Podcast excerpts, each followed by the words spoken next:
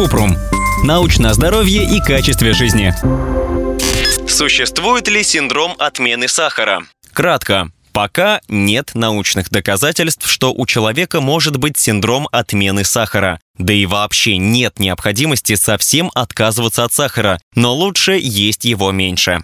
Подробно. Нет достоверных доказательств, что сахар вызывает привыкание так же, как табак, алкоголь или наркотики. У людей, которые отказались от сахара, не наблюдается ничего похожего на настоящие симптомы отмены. Теория о том, что сахар вызывает привыкание, во многом основана на данных исследований на животных. Эти результаты нельзя напрямую применить к людям поскольку модели пищевого поведения у человека сложнее, чем у большинства животных. Не отказаться, а сократить. Избыток сахара может быть вреден. Он вызывает ожирение, кариес, увеличивает риск возникновения болезней сердца, инсульта и диабета второго типа. Но не обязательно совсем исключать его из питания. Достаточно контролировать употребление сахара. Как есть меньше сахара. Учитывать примерное количество свободного сахара, который вы съедаете за день. Можно пользоваться калькулятором сахара. Не покупать сладости впрок.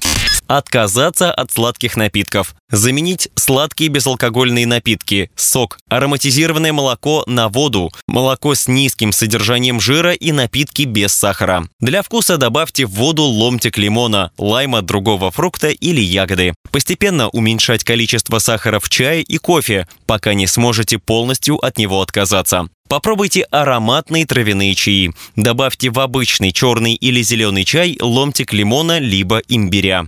Выбирайте маложирный йогурт без добавления сахара. Вместо сладкого йогурта, мороженого и сладких десертов. Добавляйте в него нарезанные фрукты, ягоды, орехи и семечки для вкуса. Вместо сладостей и печенья выбирать здоровые перекусы из овощей, фруктов, ягод, несоленых орехов, хлебцев. Большинство зерновых фитнес-батончиков содержит добавленный сахар.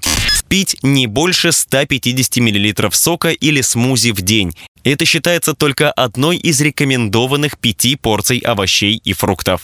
Осторожно выбирать еду в ресторанах, кафе и на вынос. Блюда в кисло-сладком соусе, карри, сладкие блюда чили, многие салатные заправки, например, бальзамический уксус и бальзамический крем, во всем этом содержится много сахара.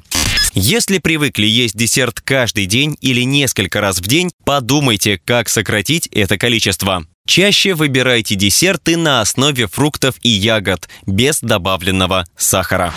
Ссылки на источники в описании подкаста. Подписывайтесь на подкаст Купрум, ставьте звездочки, оставляйте комментарии и заглядывайте на наш сайт kuprum.media. Еще больше проверенной медицины в нашем подкасте без шапки. Врачи и ученые, которым мы доверяем, отвечают на самые каверзные вопросы о здоровье. До встречи!